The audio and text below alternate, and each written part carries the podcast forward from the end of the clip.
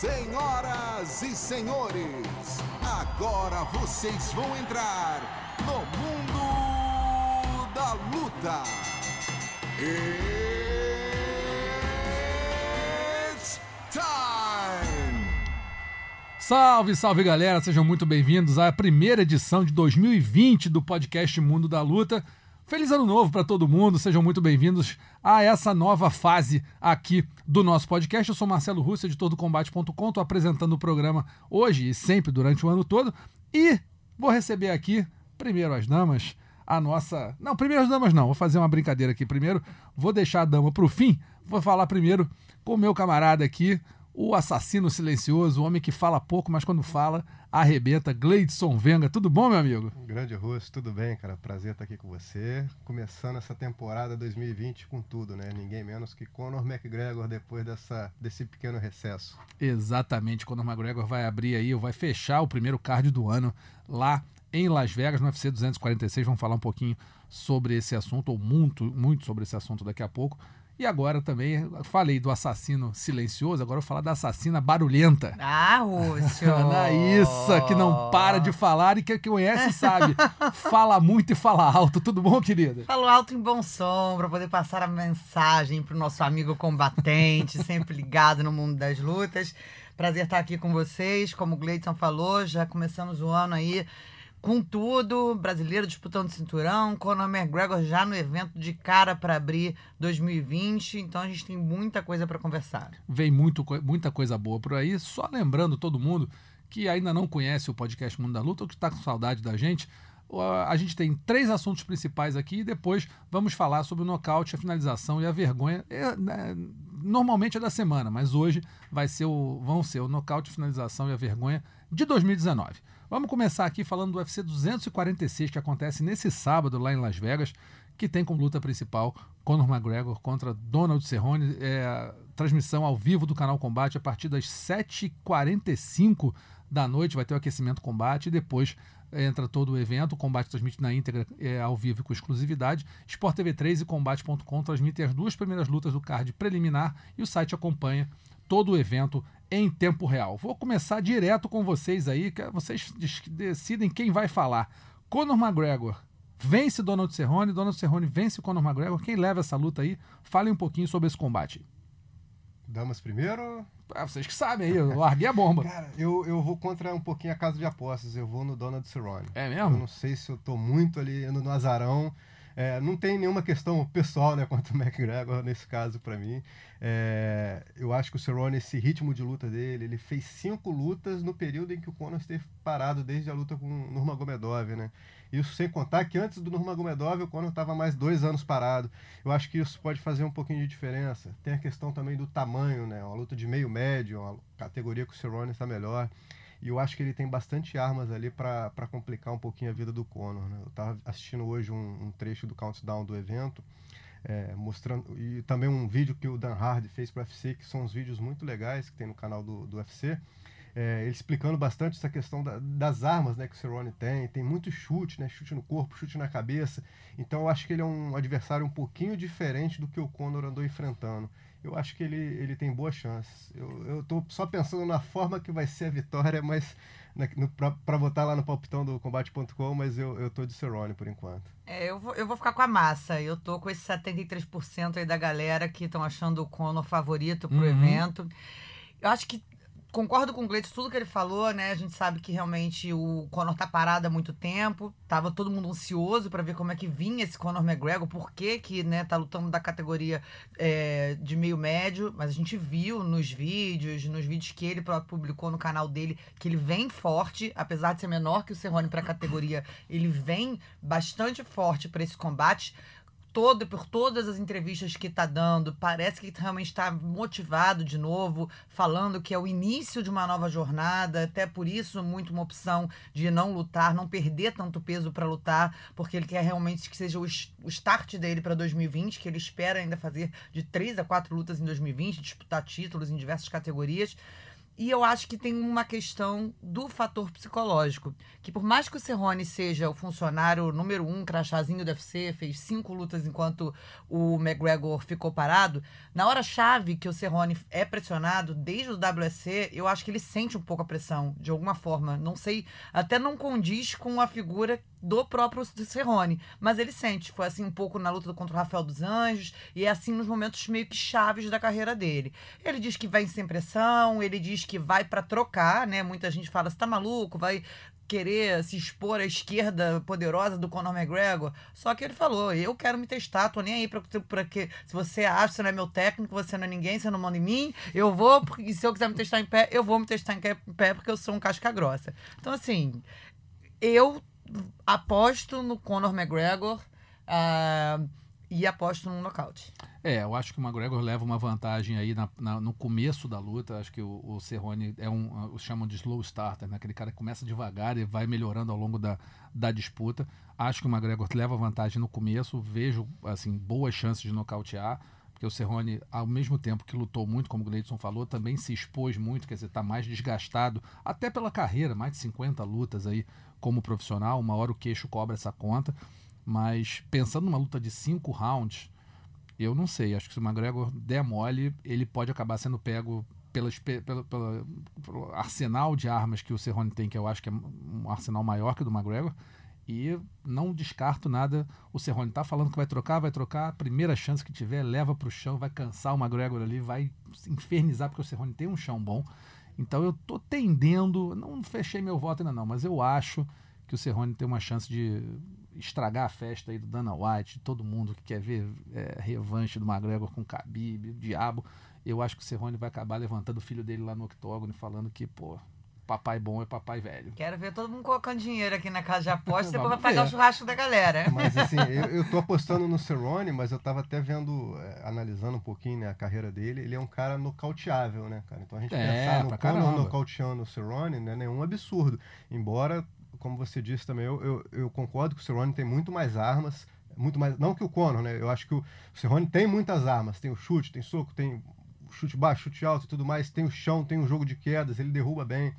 É, então acho que ele tem bastante armas, mas ele não é um cara difícil de ser nocauteado. Então uhum. o Conor acertando a mão acho que pode derrubar. Mas se você lembrar bem, alguns nocautes que o Cerrone sofreu foram em golpes no abdômen né? Ele teve aquele problema Sim. de ter, uhum. não sei se era o baço, alguma coisa que ele tinha um problema sério no abdômen. Eu lembro que o Rafael se, uh, conseguiu se dar bem, Rafael dos Anjos conseguiu se dar bem acertando o baço. Outros lutadores, eu não sei se foi o Nate Dias, que conseguiu também uma, uma, uma, um bom resultado aí minando a linha de cintura do Cerrone. Mas aí eu acho que o McGregor ele não tem essa, essa, esse alvo muito definido de linha de cintura. Ele vai para a cabeça, ele vai para nocautear, é, é, soco na cabeça mesmo, é, é esquerda então acho que assim, o, o boxe bem trabalhado na linha de cintura, não vi ainda o McGregor fazer.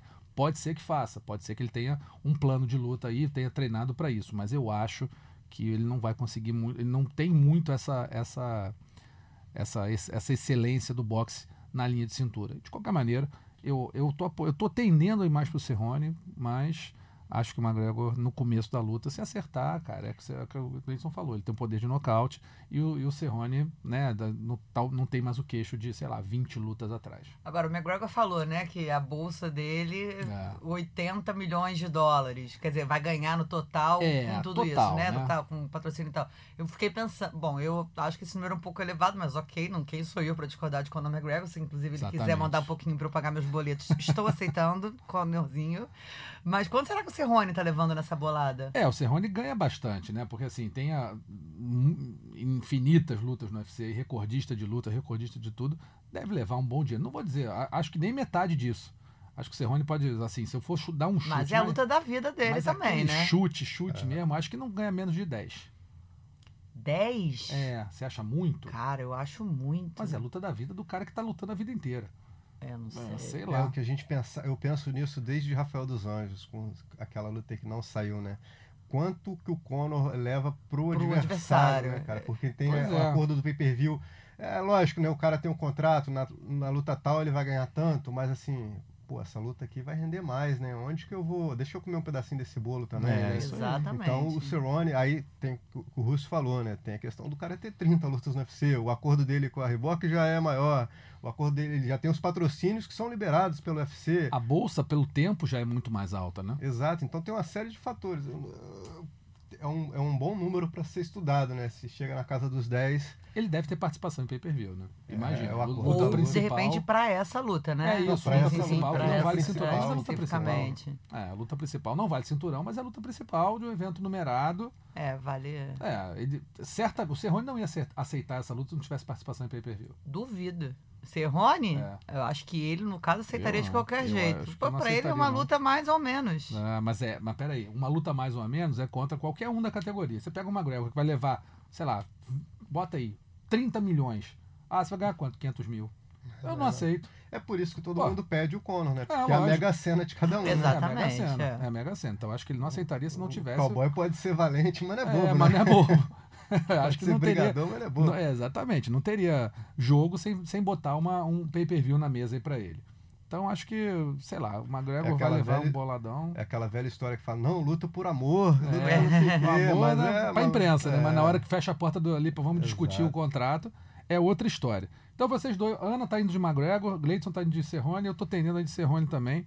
Agora, o McGregor falou um negócio interessante, né? ele, ele disse na, na entrevista que, que ele deu recentemente aí pra ESPN, que ele jamais, ele, ele viu, ele leu em um lugar, em algum lugar, que o, que o LeBron James gasta um milhão e meio de dólares por ano para cuidar da saúde com fisiologistas, nutricionistas, médicos, etc, etc. Ele nunca gastou um centavo com isso.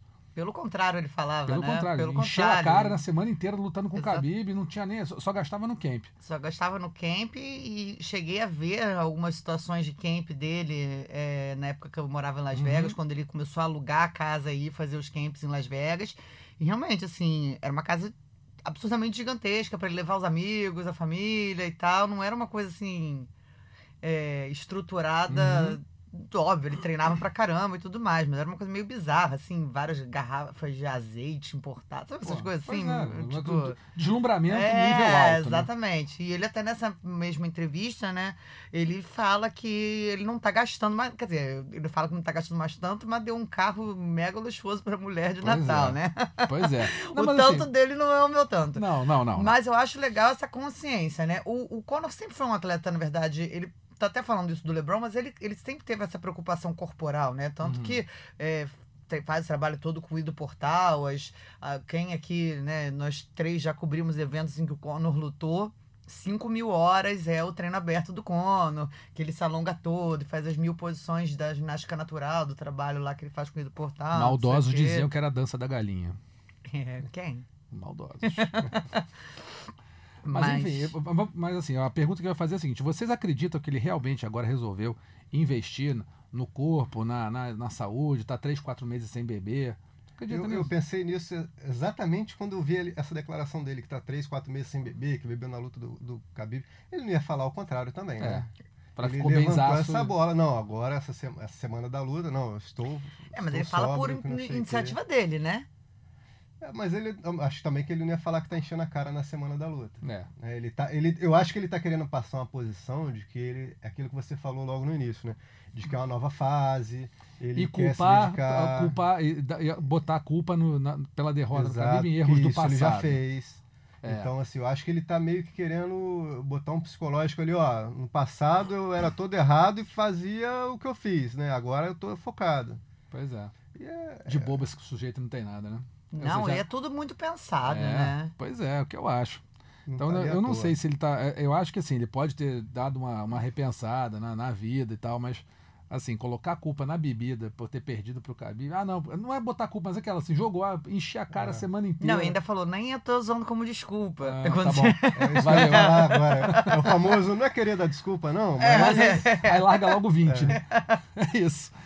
Enfim, vamos ver aí o que, que vai acontecer nessa luta principal. Conor McGregor e Donald Cerrone no UFC 246, que tá, vai ter ainda dois brasileiros, né? Cláudia Gadelha enfrenta a mexicana Alexa Grasso e o Carlos Diego Ferreira, que vai encarar o Anthony Pérez. Vou começar aqui perguntando sobre a Cláudia Gadelha. O que, que vocês acham que vai dar? Gadelha está numa fase irregular, mas Alexa Grasso também são duas lutadoras que alternam derrotas e vitórias, não estão conseguindo fazer uma sequência de vitórias há um bom tempo acham que dá para a Gadelha se recuperar, fazer aí uma, uma, um, novo, um, um novo recomeço, é danado, um recomeço na carreira dela para tentar, de repente, buscar voos mais altos novamente? Eu acho que dá. A Claudinha ela andou perdida, né, um tempo na carreira, como você disse, até se conseguir se reencontrar, é, achar uma academia, que foi o que ela falou, Uhum. depois que ela foi para os Estados Unidos, é, rodou em diversos lugares, não estava conseguindo se encontrar direito.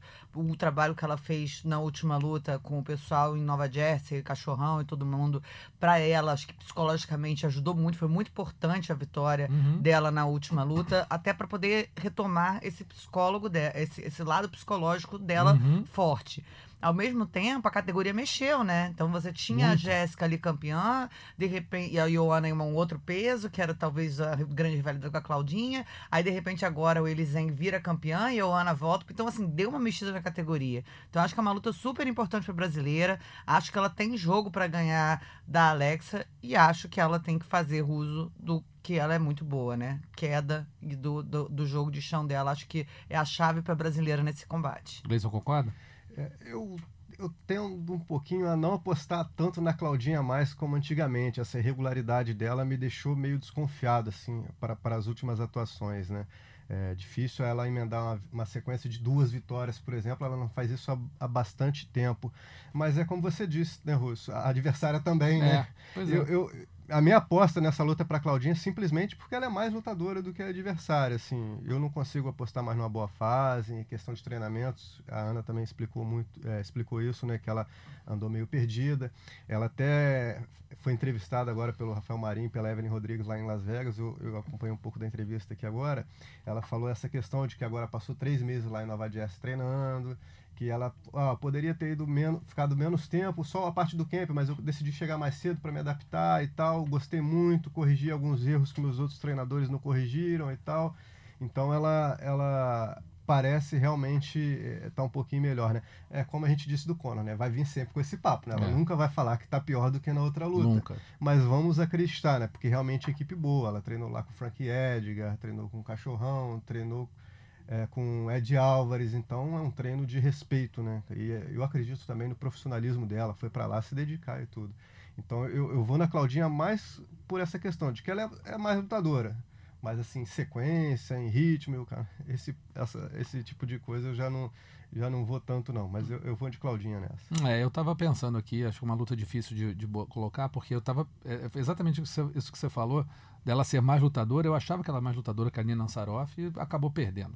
Né? Então, assim, a, a fase dela é uma fase que eu, eu acho que a, que a HD ainda não se achou desde que saiu da- do Brasil, tentou várias academias, vários né, treinos, vários treinadores, vários tudo, e eu acho que ela não se achou.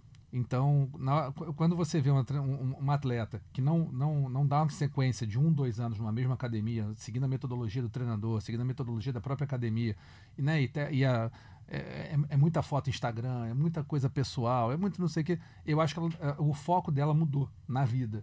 Nada contra, tá? É, tem direito de fazer o que quiser da vida dela. Mas acho que na hora que você vai apostar em alguém que, que tá num esporte, que você precisa de uma dedicação, de uma, de uma, de uma concentração absoluta, ainda mais num altíssimo nível que é o UFC, eu acho que está um pouquinho tá um pouquinho aquém do que ela poderia oferecer. Mas, por outro lado, Alexa Grasso não é nenhum bicho-papão. Não é uma Jéssica Batistaca, não é uma Weili Zhang, não é uma, uma Ioana. Então, assim, é, eu acho que ela pegou uma adversária boa para o momento em que ela está e talvez para uma recuperação. Eu vou apostar nela, assim, com um pé e meio atrás.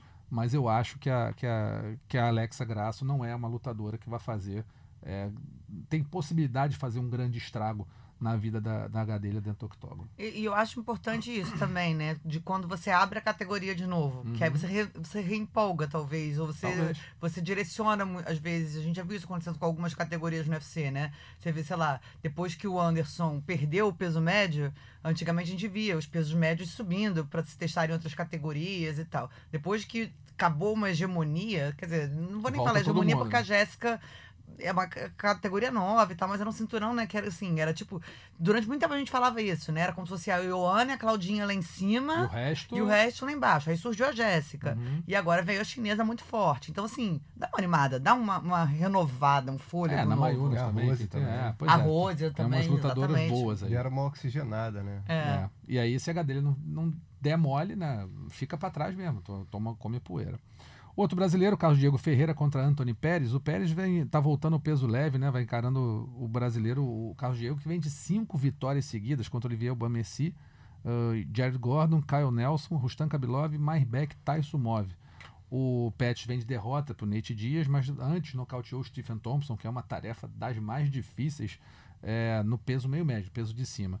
Tem favorito nessa luta? O Carlos Diego, por, por essas cinco vitórias que ele, que ele acumulou aí, pode se considerar favorito contra o Anthony Pérez ou o Anthony Pérez, ex-campeão dos pesos leves, voltando à categoria, dizendo que agora está se sentindo bem, que nunca tinha se recuperado totalmente da, do descido peso leve, que parece que agora ele está realmente numa melhor fase. Vocês acham que tem favorito? Pérez, Carlos Diego e por quê? Eu acho que o Diego tem o um jogo para matar o jogo do Pérez. Eu uhum. acho que o Pérez, plasticamente, é um, é assim, historicamente, é um lutador melhor, né? Um ex-campeão, faz lutas melhores é, visualmente, né? Para a gente assistir.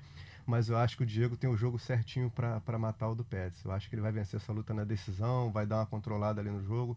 É, eu acho que essa questão das vitórias também dá um pouco de confiança para ele.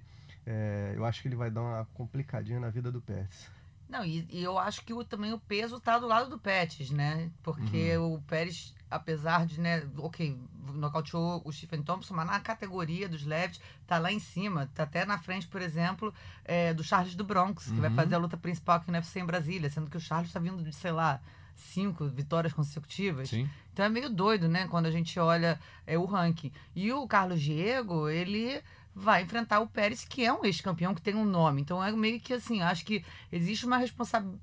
Não responsabilidade, mas assim, o peso maior tá pro lado do Pérez do que pro do lado brasileiro. Acho que o brasileiro vai mais sem aquela coisa do tipo, preciso ganhar. E se ganhar, como eu acho também que tem armas para ganhar do Anthony Pérez e deve ganhar, para o brasileiro vai ser uma grande vitória na é, carreira um salto, por causa do nome. Claro, um salto Pettis. gigantesco. Vai ser a luta mais, mais importante da carreira dele até agora, pelo, vendo que os adversários que ele venceu. Vai ser uma, uma um excelente desafio para ele, que, né, uma, grande desafio, grande recompensa. Né? Tá parecendo que está se, tá, tá se desenhando aí um, um, cenário muito favorável para o Carlos Diego. É, acho que não dá para contar o Pérez, colocar o Pérez fora da, do baralho nessa luta. É, é um ex-campeão, é um cara muito imprevisível, com um talento absurdo, tira golpes, ninguém sabe da onde, inclusive no chão também, tem um chão muito bom. É, tô na dúvida em quem apostar nessa luta aí. Acho que o Pérez é, tá, mesmo tendo perdido para o Dias, ele está com, uma, confiança grande pra, na, na, luta em pé. O chão dele, é, o Diego tem um chão excelente. Acho que concordo com o Gleidson que o Diego tem um, um jogo bom para conseguir vencer o Pérez, mas sei lá, eu, eu, eu, eu, quero ver que Pérez que vai entrar no octógono, entendeu? Se for, se for um Pérez né, receoso, hesitante, é uma coisa. Se for um Pérez super confiante, é outra. Tá sei reclamando lá. pra caramba também, né? O Pérez da luta com o Dias, falando uhum. que ele, na verdade, no dia que foi fazer o o pré-exame usada de urina acabou se cortando com o recipiente, com a garrafa, e que aí lutou de mão cortada, foi por isso que ele não conseguiu. Aquela desculpa, né, Gleice? É. Não é dar desculpa, Não é dar mas... desculpa, mas eu me cortei é, com o bom. tanto, não, mas foi o que aconteceu. Não foi o pé que eu quebrei no segundo round, não. Foi. pois é. Eu acho que eu vou apostar no Carlos Diego também, tô aqui dando uma pachecada, mas assim, sem, sem muita confiança, porque hum. eu acho que o que o Pérez é um adversário difícil, mas que é uma, mais do que tudo vai ser uma excelente luta, né? Yeah, mas e essa bem questão casado. que você falou, né, Russo? Não dá para desligar um minutinho sequer contra o Pérez, não né? Dá. O Thompson foi nos segundos finais do round Isso. que deu aquele nocaute. Então, eu acho que o Diego vai, é, tem tudo para vencer, vai impor a estratégia dele, mas, mas tem assim, que entrar focado. Se né? der um minutinho de de respiro, de, de respiro o Pets vai para aproveitar. Isso o bom Pets, né? É, exatamente. Tem que ver qual o Antônio Pérez que vai para essa luta. Se for o Pérez de antigamente, o Pérez campeão, olha, tem que prestar muita atenção, porque é um lutador assim de muito recurso. Então a gente lembra que o UFC 246 acontece nesse sábado, agora dia 18, o primeiro UFC do ano, transmissão ao vivo na íntegra com exclusividade do canal Combate. O Sport TV 3 transmite as duas primeiras lutas com, junto com o Combate.com e o Combate.com faz o acompanhamento em tempo real, sempre lembrando que às 7h45 da noite, horário de Brasília, começa o aquecimento combate ali com todo mundo dando todas as dicas sobre o evento. Nosso próximo assunto é sobre os brasileiros e as grandes lutas no início do ano. Né? O Brasil está numa entre-safra de nomes, todo mundo sabe. É, os gigantes estão em fim de carreira, os jovens ainda não estão é, correspondendo, não estão né, assumindo a frente do MMA mundial, mas a gente vai ter algumas boas chances de cinturão aí, de repente o Davidson Figueiredo, que vai lutar contra o Joseph Benavides, Paulo Borrachinha pode fazer uma disputa de cinturão muito em breve, Jéssica Batistaca no peso palha, Amanda Nunes é rainha do peso galo, do peso pena, mas o restante das categorias, vocês acham que a, a, o, o Brasil está é, sendo tá, tá com uma essa entre safra está realmente prejudicando a presença de bons lutadores brasileiros nas grandes lutas, seja no main e co-main event do UFC. Até março o Brasil vai disputar só um cinturão, que é o do Davidson, né? Confirmado só o do Davidson. Vai fazer duas lutas, na verdade três lutas principais, contando com o UFC Brasília, Charles do Bronx contra o Kevin Lee, furo aqui do nosso Gleidson Venga nessa terça-feira. Tem perspectiva de mudança? Quem está chegando pode mudar essa história? Falem aí à vontade sobre essa fase do MMA brasileiro nesse começo de ano. Eu acho que é super complicado, porque isso é o que a gente mais ouve, né, Russo? A gente, é, a gente é bem especializado, então a gente acompanha, sabe quais são os grandes talentos que a gente tem, sabe que a gente vive uma entre-safra, tem nomes que é. O, o que eu acho que é perigoso é porque, assim, até meio fazendo meia culpa nossa. Como é, a, a cultura do Brasil é tão assim obcecada em ter, tem que ter o campeão, tem quem é o novo campeão, quem vai ser o campeão, campeão a gente acaba botando muita expectativa e muita pressão, às vezes, em cima de, do, de vários nomes, né? Então, a pessoa, às vezes, vai ter uma derrota que vai ser importante para ela e mais tarde ali ela vai chegar. Mas a gente quer que seja de imediato, que ganhe logo o cinturão, que, meu Deus, esse é um novo cara, é essa a nossa aposta, não sei o que. O cara está no desespero por esse cinturão masculino que não vem, que já teve quatro, que não tem mais. Acho que assim, gente, calma, sabe? Tipo, vamos dar uma respirada. Não é um momento. A gente tem quantos atletas hoje no UFC em relação ao que já teve no passado? E outra coisa, o esporte globalizou mesmo, né? Então hoje você tem é, campeões de todos os países, mesmo que eles treinem em outros países, você tem campeões de todos os continentes, de todos os não, países não, desculpe, de todos uhum. os continentes, né? É, então assim, eu acho que o MMA está cada vez mais global. A gente vai ter essa disputa do Davidson, o Borrachinha está muito próximo, existe esse boato né, da categoria é, peso galo, pode ser o Aldo, pode ser o Marlon, pode ser um brasileiro ali pela frente. No próprio peso pesado, vamos ver como é que volta o Júnior Cigano todos esses brasileiros que a gente ficou de olho, é, é, né, que vieram através de Contender Series, a própria Amanda Ribas, que está vindo, enfrenta a Paige Van Zandt no UFC Brasília, Charles Bronx nessa sequência boa dentro da carreira. Então, assim, eu acho que é porque eu acho que o brasileiro quer isso, fica muito obcecado em ter, em querer o cinturão. Hum, mas eu, eu tava falando muito aqui de main e co-main event dos eventos que não tem disputa de cinturão. Por exemplo, o UFC Rally vai ter Cigano e Rafael Mas dos é Anjos. é porque tá com muito brasileiro, é, tá com muito atleta para casar luta. Sim, eu sei. A gente pode chegar nisso daqui a pouco. Falar que de repente o UFC podia fazer uma limpa nesse elenco aí, podia ter menos gente. Mas enfim, vamos chegar lá. O UFC 247 é 8 de fevereiro. Nenhum brasileiro no card principal, certamente.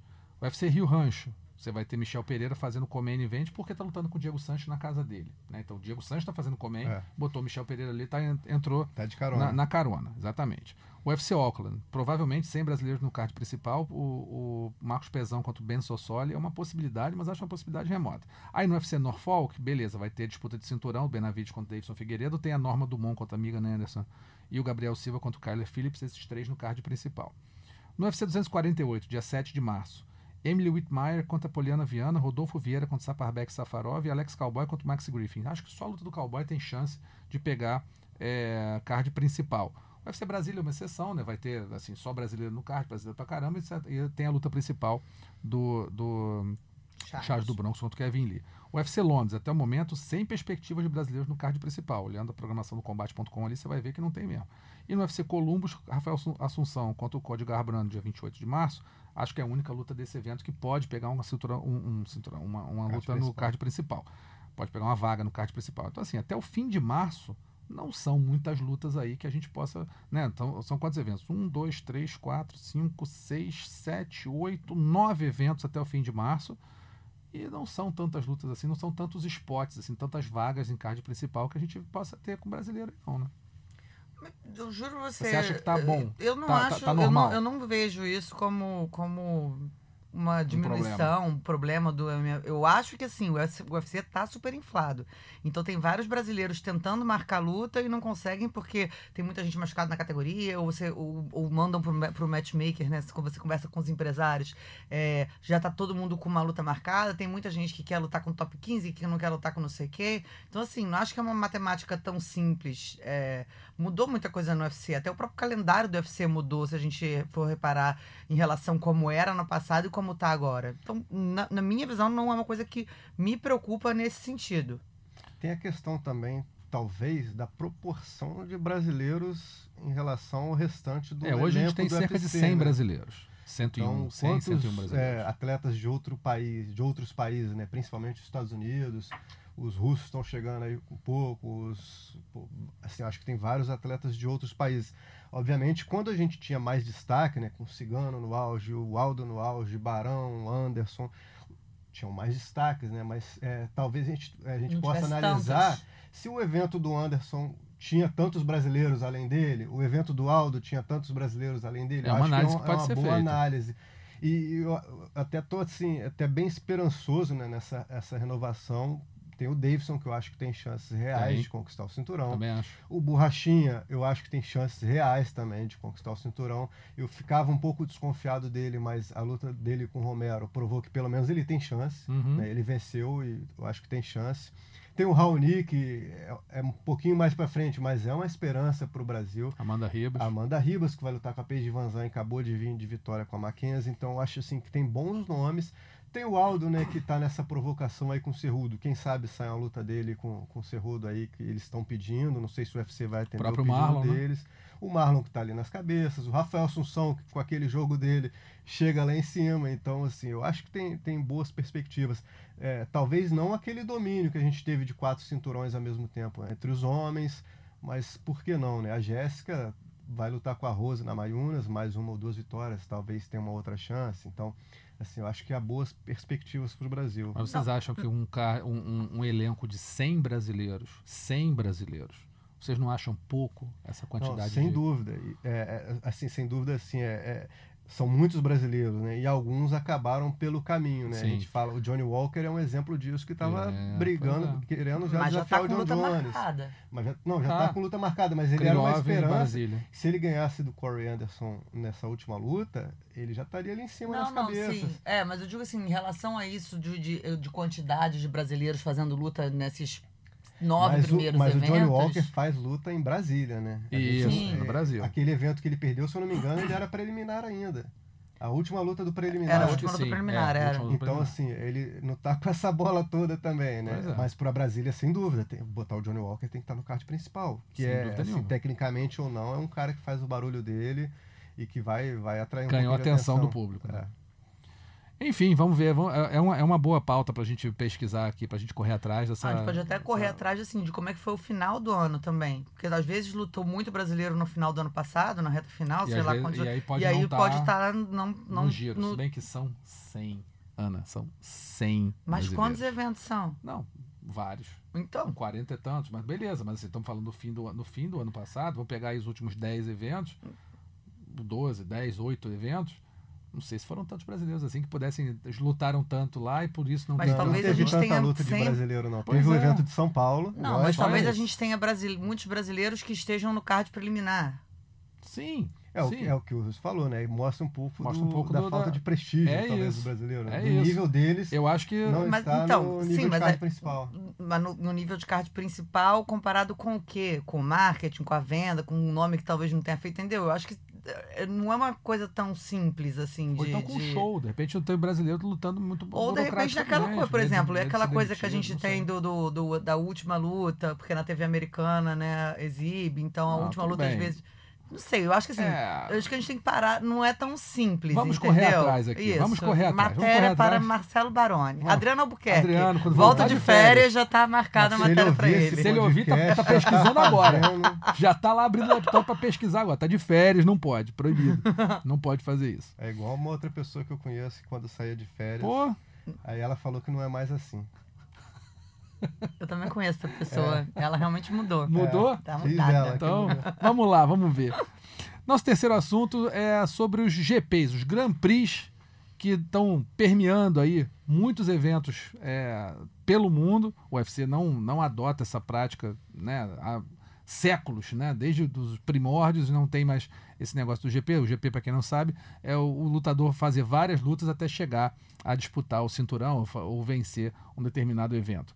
É, estão é, movimentando bastante a MMA em 2019, a Professional Fighters League, a, a PFL, achou, adotou um sistema de pontos aí bem interessante, fazendo lutas ao longo do ano, e foi uma final apoteótica no dia 31 de dezembro no Madison Square Garden, várias disputas de cinturão. Quem ganha leva um milhão de dólares para casa, além do título da categoria.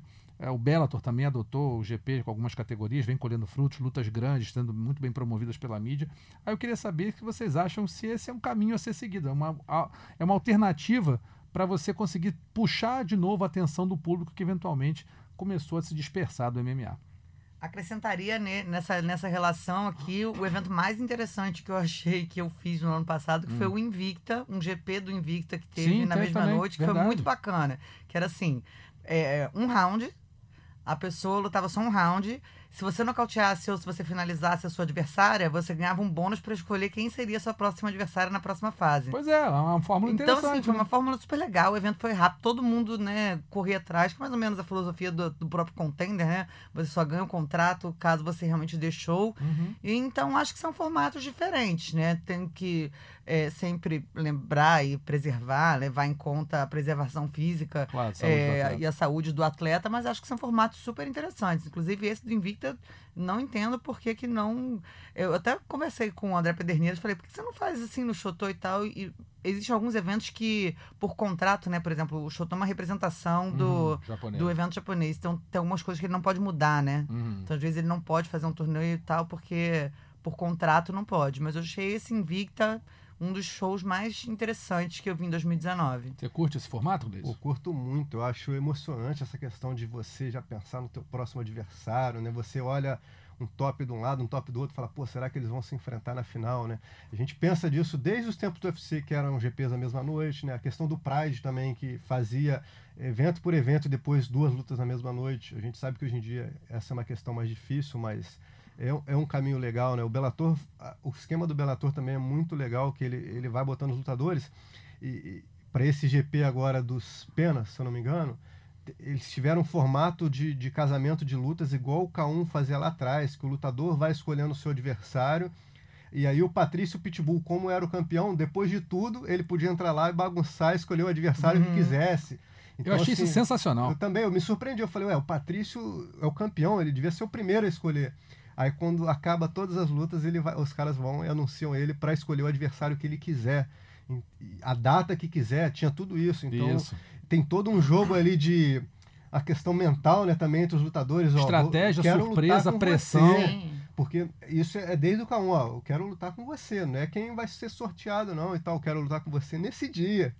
E aí depois. E o cara vem, que se vire, né? É, e depois vem o campeão e fala assim: não, você não vai lutar com ele, não. Eu que vou lutar com você. Então, assim, é um jogo mental. Eu acho sensacional isso. Que foi demais, cara. Eu, eu acho sensacional. Eu gostei muito da ideia. E também é uma, é uma questão de fazer justiça também, né, Russo? É o ranking, né? Uhum. A gente reclama tanto do ranking. Tem, por exemplo, o, Carlos, o Diego Ferreira, que está com cinco vitórias, o Charles está com seis ou sete. E você não vê o cara tão bem posicionado, com uma chance tão próxima de disputar um cinturão. No Grand né? Prix você podia juntar essa galera toda, quem está no, quem tá em melhor fase, ou melhor no Exato. ranking, junta ali, e quem está embaixo vai, vai, vai lutar ali para tentar entrar nessa. O, o, cara que vence três ou quatro lutas do GP, no mínimo, mereceria o direito de lutar com o campeão, né, cara? Então, uhum. Então acho que o UFC poderia até fazer isso paralelo. Ó, o Adesanya está aqui lutando com, pelo título dele, e tem oito aqui, ó, é, seguindo atrás, fazendo o GP, que no final do ano vai lutar com o campeão. Se é o Adesanya ou não, é outra história, mas eu acho que seria e o curioso E o curioso é que o campeão sempre faz lutas de cinco rounds defendendo o cinturão dele. Não, não é aquele negócio, o cinturão está reservado, você luta três vezes. Não, três rounds. Não. Você não vai lutar essa. cinco rounds e perder. Nessas, perder na preliminar, se preliminar. Na primeira fase do GP, já perdeu o cinturão, o cara te ganhou o campeão e ele vai poder assumir o teu lugar na, na, próxima. Eu acho isso demais. Eu, eu acho sensacional. formato de GP. Exatamente. Agora, pergunta de um milhão de dólares. Por que, que o UFC não adota esse sistema? Não sei se é contrato com a TV. É, aí é, é, isso que eu tô te falando. Às vezes existem nuances. Eles poderiam fazer, de repente, um show em que o formato fosse esse. Uhum. Pode ser um subproduto do próprio Contender Series. Não sei. Ou não, acho que também pode ser muito a questão do, do UFC ter o jogo ali na mão. Também É, tem talvez isso. se, pô, imagina uma luta do Ben Askren com outro wrestler. O Ben Askren não, porque ele era, ainda- era, um- era né? Uhum. Porque ele se aposentou, um cara que ainda falava bastante. Mas imagina uma luta de dois caras que são amarrões chegando numa final. Um cara, dois amarrões que não tem tanto apelo com o público. Vai quebrar o UFC. Agora, por outro lado, poderia chegar um Rob Lawler e um, nos tempos do Rory McDonald também ia ser do caramba essa luta. Então acho que ele, ele fazendo GP, talvez ele perca um pouco o controle das grandes lutas, né? Porque alguém poderia ficar pelo caminho. Então, por isso que eu falei, ele poderia fazer um subproduto. Tipo, como se fosse um contender GP, UFC GP e ser uma coisa diferente. Aí, de repente, selecionar alguns lutadores. Algum, até pô, interessante, a gente podia vender essa ideia pra eles. Poderia ser alguns lutadores assim, aqueles que não estão tão perto de disputar um título, mas são lutadores que todo mundo gosta de ver. De repente É, furava até a porque fila. o cara precisaria de ter umas três vitórias Não, para ele ser faz, campeão, né? inventa um Aí ele- novo cinturão lá, o cinturão do GP. É, sei lá. Não já teve o cinturão do cara mais casca grossa? Teve. Agora vira o cinturão do GP. É, pois é. É, Assim, querer fazer, todo mundo quer. Isso que você falou de, de, o impedimento legal, o impedimento contratual, enfim, eu entendo. Mas assim, o que eu penso é que quem tá na liderança não quer arriscar muito. Né? Quem tá na frente, o UFC hoje é o líder mundial desse negócio de MMA. Mas eles Né? toda hora se reinventam, né? Tentam. Tentam. Não, o contender foi uma Não, reinvenção. conta- mas não foi Mas dentro é, do não card. era o ah, sim, dentro do próprio Você faz um peneirão e leva a galera pra, pra cima. Beleza, você re- reinventou a forma de você chegar ao UFC. Sim, os É- é produtos. ma- ma- um pouco mais de mérito, enfim, não é na indicação de, de academia, de empresário, nem de treinador. Beleza, o cara lutou, foi bem, achei que ele foi bem, entrou. Ok, mérito. Mas dentro do evento, você pegar e mudar a tua, a tua dinâmica de, de funcionamento, eu não vejo você fazer isso. É, então, até porque a também... única coisa que eles inventaram foi o cinturão interino. E o... o... O... BMF? o é, Não, o, o- ah, mas, Durão, esse, mas, casca mas, mas esse cinturão foi uma presepada que fez lá, que de repente pode até. ah, agora o McGregor quer lutar por é ele, isso. ele vai botar uma. Eu acho mas que esse cinturão vai rodar aí. Não, tudo bem, pode até rodar, mas não é, não, não é, uma, não é uma mudança estrutural, é um negócio né, então, mas pontual. eu tô falando, talvez estruturalmente deva possa ter problemas legais de Talvez. contrato com a Eu TV, de difícil. formato, não Não acho. sei, não sei. Não sei, eu acho mas que eu, eles mas que play eu gostaria safe, sabe? muito. Tudo bem, pode jogar com, com Jogar toda, toda a tranquilidade. vamos lembrar também que o UFC fez um formato de GP para definir o primeiro campeão peso mosca, né? Sim. Sim. Foi- acho que foi a última E vez deu uma lambança danada, né? que porque o- teve empate, Teve né? errar a conta. Então, pois é, teve isso, mas fez. É. Verdade. Foi a única vez que eu me lembro. an- década. an- é, antes do, do- da época do Royce lá, É. tirando aquelas, aqueles primeiros, foi a única vez que fizeram. Deu lambança, não sei se o cara traumatizou, não vou fazer mais Uhum. isso. Mas assim, o fato é que se fizesse, com os nomes que o UFC tem, você fazer um mega GP do peso leve, por exemplo, Acho ou que do do meio próprio médio. peso pesado, É. né? Nossa, ia ser. Eu acho que assim, fantástico. Não precisa nem ser o que o PFL fez, botar sete cinturões no último evento do ano, que acho que aí zerava a internet, como diz o pessoal por aí. Mas, pô, se você fizesse um, um- um GP, GPs esparsos aí, aí no fim do ano você vai, né, sei lá, bota três disputas de cinturão lá, com um prêmio milionário, com. Né, e, ou esse esquema do campeão poder escolher que furar a fila, não, escolher, beleza, fecha tudo, quero ele. Aí bagunça tudo de novo. Pô, eu acho sensacional isso pro público, pra, pra TV, pra, pra você vender esse negócio, você vender a transmissão do, do, do draft, né? Do, É. do, do sorteio lá. Pô, sensacional. Eu E o a dica aí UFC, pro. né, sabe fazer o show fazer como isso. ninguém, né? É. Ele vai fazer um produtinho ali que todo Produto mundo ia ficar sensacional. ligado. E com os nomes que tem, É. eu acho que deveria começar a pensar seriamente nessa história de GP. E agora, pessoal, a gente vai aqui para os destaques da semana, que na verdade são os destaques de 2019. Eu vou botar na, na roda aqui. O nocaute e finalização é a vergonha do ano passado. Eu quero que vocês digam se foi realmente esse, se foram realmente esses, ou se vocês teriam algum outro para brigar aí para a gente poder votar. O nocaute de 2019, Jorge, Jorge Masvidal contra Ben Askren. Alguém discorda? Alguém acha que pode Olha, ser outro? pela questão, por todos os, os fatores, Tudo né? A que envolveu, né? velocidade, a forma como foi, em quem foi, quem foi. Enfim, pra mim tudo foi a favor do, desse nocaute. É. Tô junto, é esse, não É tem esse, como. não tem o que falar. O jeito que foi. Finalização de 2019, Bryce Mitchell sobre Matt Sells no UFC Washington. O tal do twister lá que ele conseguiu bonitamente fazer. Alguma menção a ser feita? Algum outro- al- alguém que vocês acharam Eu- melhor? Eu, eu tenho, esse pra mim foi a mais bonita também, Aham. disparado. Mas eu vou puxar um pouquinho pro meu lado, Demian Manda. Maia contra Ben Askren, aquele passeio que o Demian foi, que o Demian fez, né? Uhum. E foi coroado com a finalização. Eu só daria a menção honrosa ao Demian. Mas, plasticamente, essa do Bryce foi, foi a melhor de todas. Foi a melhor de todas, concorda? Segundo da história, né? É. Quando entra pra história assim. Tem peso. Tem Mas peso. o passeio do Demian, pra mim, vale um, vale um destaque. Estrelinha pra ele é, ali. Porque o, o que o, Um Demian fez, asterisco. o que o Demian fez aquela noite é coisa É, de maluco. tirou onda mesmo. E a vergonha de 2019, pra mim, foi o Conor McGregor agredindo aquele homem mais velho lá no bar na Irlanda, troco de nada. Não sei se vocês concordam com mais alguma aí, mas pra mim isso aí foi um vergonhão daqueles. A troco de nada, e se fosse a troco de alguma coisa, Também também, não podia, seria também vergonha, seria né? Nada vergonha. justifica, né? Exatamente. O Conor, mais uma presepada dele, né? A, gente, a ficha do Conor de vergonha Pô. é extensa, né? É verdade. Então eu acho que a desse ano também pode dar esse troféu de vergonha pra ele aí. Ana, concorda? Concordo com ele e, assim, entre todos os que a gente viu aqui, acho que também daria um pouco para alguns juízes. Continuo insistindo, né? Alguns juízes que dão uns resultados muito malucos. Não tá aqui no nosso. Mas uns 30, 27, que às Uhum. vezes era. O contrário. vi- 27, 30 pro outro. Então acho que assim. Sei que A arbitragem como a todo. arbitragem que como todo esperto. tá melhorando, né? A gente, inclusive, teve uma ótima aula no final do ano aqui com um dos árbitros brasileiros de MMA, mas acho que às vezes a gente ainda é muito surpreendido por resultados muito malucos. Muito malucos.